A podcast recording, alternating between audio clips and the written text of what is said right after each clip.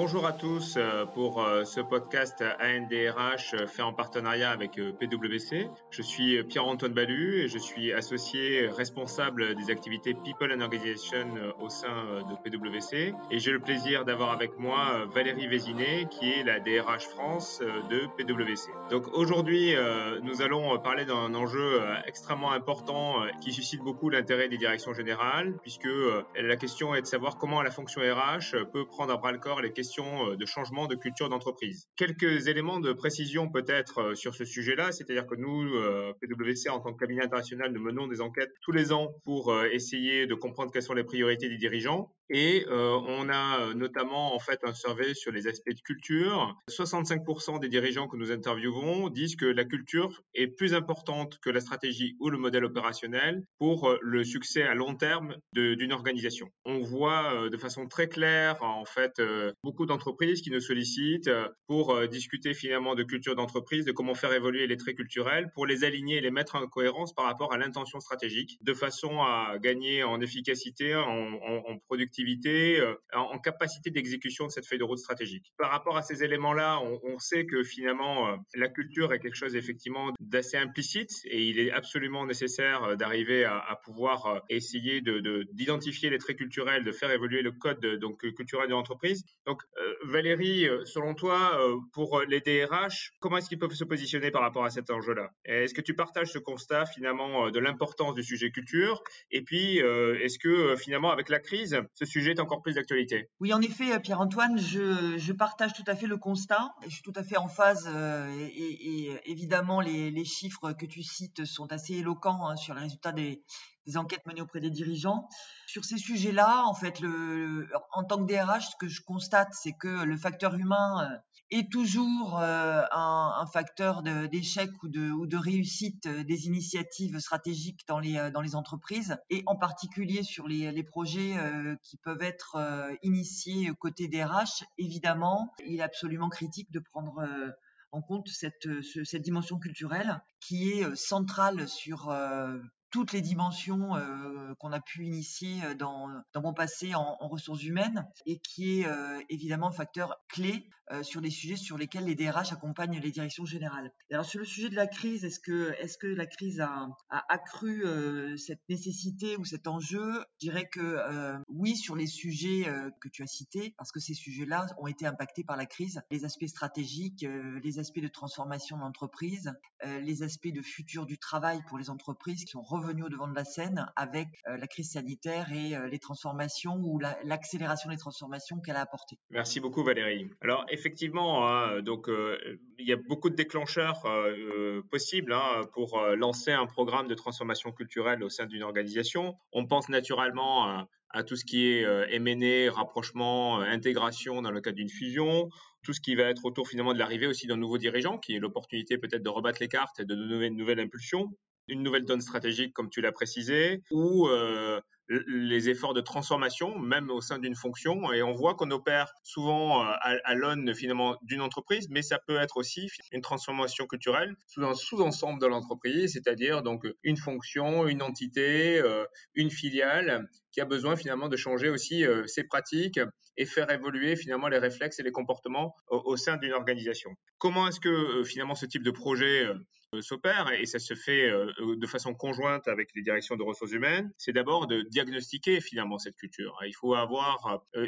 un regard objectif sur un sujet qui est quand même complexe parce que la culture est, souvent extrêmement implicite. Elle est faite de non-dits, elle est faite de croyances, d'assumptions, comme disaient les anglo-saxons. Et, donc, du coup, il faut mener des entretiens, et si possible, les entretiens individuels et en nombre, pour pouvoir arriver à croiser les éléments et essayer de faire sortir des traits culturels, sachant que les traits culturels, et, là selon notre, expérience, peuvent avoir une incidence positive ou négative euh, d'un point de vue opérationnel et il n'y a pas de bonne ou de mauvaise culture. La question, c'est de savoir surtout si elle est alignée par rapport à l'intention stratégique. Et, c'est comme ça que finalement, nous, nous travaillons euh, en dialogue avec euh, donc la direction générale et euh, les porteurs du projet sur la base de ce diagnostic-là, voir quels sont les traits culturels à faire évoluer et après lancer finalement donc des initiatives. Alors Valérie, chez PwC, il y a beaucoup d'initiatives qui ont été lancées pour aussi faire évoluer la culture de l'entreprise, puisque nous sommes nous-mêmes un acteur en pleine transformation. Est-ce que tu peux nous en dire un peu plus sur finalement les initiatives qui sont en cours et comment est-ce qu'on s'y est pris? Alors, il y en a de nombreuses initiatives euh, sur lesquelles euh, on, a euh, soit été embarqué par le leadership d'une entité ou, de la firme, ou des initiatives également qu'on a initiées nous-mêmes.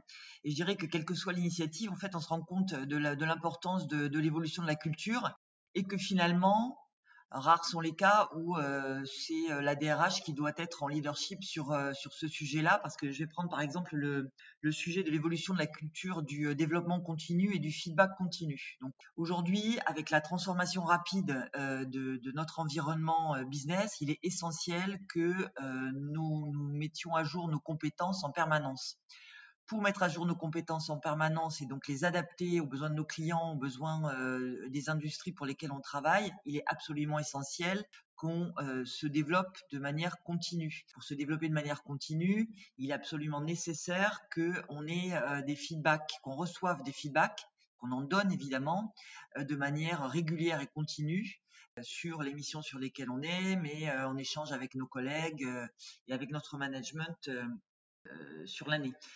Et en fait, qu'est-ce qu'on constate sur la mise en œuvre de ces feedbacks continus? C'est que on peut mettre en place tout l'outillage, toute la méthodologie, tous les processus euh, nécessaires et puis tous les rappels euh, en ressources humaines, mais finalement, ce qui compte, c'est que ces sujets de transformation, donc mettre en œuvre concrètement le feedback euh, au quotidien, doivent être euh, finalement initiés et dirigés par le leadership d'une entreprise.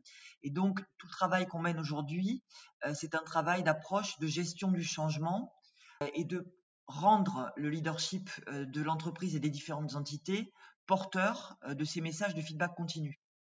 Et donc, feedback, on pourrait se dire, tiens, c'est un sujet RH, absolument pas, c'est un sujet de, de, direction générale qui va initier le changement et être porteur du changement au sens rôle modèle du terme. Voilà pour un exemple, par exemple, que qu'on est en train d'initier et il y en a bien d'autres et à chaque fois on se rend compte que évidemment il est clé pour le DRH de le d'être euh, un partenaire du business et de le faire porter par le, par le leadership de, du business, donc de l'entité, encore une fois, ou de l'entreprise. Merci Valérie. Alors effectivement, on dit souvent que le, le, le CEO le dirigeant est le Chief Culture Officer finalement d'une organisation, et donc c'est bien lui qui est, euh, je dirais, euh, le premier acteur euh, pour donner une impulsion euh, sur la transformation culturelle euh, au travers de son style de leadership et de son exemplarité. Et, il est absolument essentiel de, faire fonctionner, de mobiliser donc les dirigeants autour de ça. Mais en même temps, on voit que ce qui fonctionne pour faire bouger une culture, c'est pas uniquement une démarche très top-down, c'est aussi finalement d'avoir des influenceurs et notamment de s'appuyer sur ce qu'on appelle chez nous des leaders informels, c'est-à-dire des gens qui sont des référents, qui ont une crédibilité, qui vont euh, changer leurs pratiques, leurs routines, leur façon d'opérer, et donc qui vont euh, quelque part euh, convaincre les acteurs parce qu'ils sont proches d'eux, parce que il y a une complicité, et plutôt que ce soit quelque chose qui vienne de cascader, je dirais, de point de vue hiérarchique, on est finalement sur une mobilisation par des acteurs de confiance. Quand on parle de changement culturel, on parle effectivement de comportement, on parle de euh, définir certainement un nouveau cadre au travers d'un nouveau manifeste culturel qui définit finalement euh, des euh, comportements clés qui vont permettre de, transformer la, culture, mais également on, parle de, processus. Quel rôle jouent les DRH dans cette approche, cette dynamique qui, qui se veut systémique et notamment comment est-ce qu'on utilise les processus RH pour faire évoluer finalement une culture? Euh, évidemment, je disais que c'est clé que la direction générale, le, CEO soit porteur euh, de cette transformation culturelle. Le DRH a vraiment un rôle essentiel. Et donc, tu parlais de diagnostic tout à l'heure. Euh, le DRH doit vraiment être partie prenante de, ce diagnostic-là. Donc, il va, dans la majorité des cas, euh, diriger les travaux autour du diagnostic et les porter à la connaissance de, la direction générale. Donc ça, c'est un rôle qui est essentiel. Sur bien des, euh, sur euh, bien des projets ou des initiatives clés de l'entreprise, le DRH est souvent à l'initiative de l'identification des enjeux culturels. Alors c'est un sujet qui est un sujet sur lequel en, en, ressources humaines, il y a une sensibilité qui est forte sur ces sujets-là, et le DRH a un rôle clé dans l'identification de la nature de l'enjeu culturel et de, et de l'importance de l'enjeu culturel et de, le, et de faire en sorte que la, direction générale, le CEO de l'entreprise va y être sensible.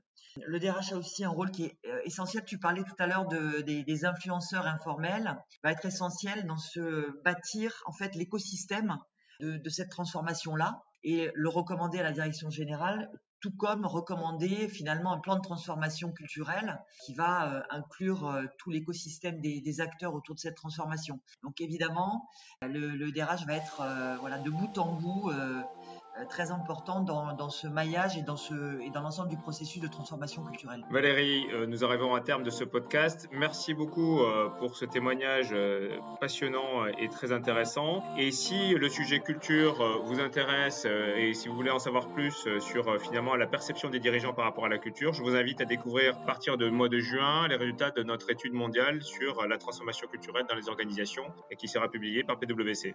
Merci et bonne journée à tous.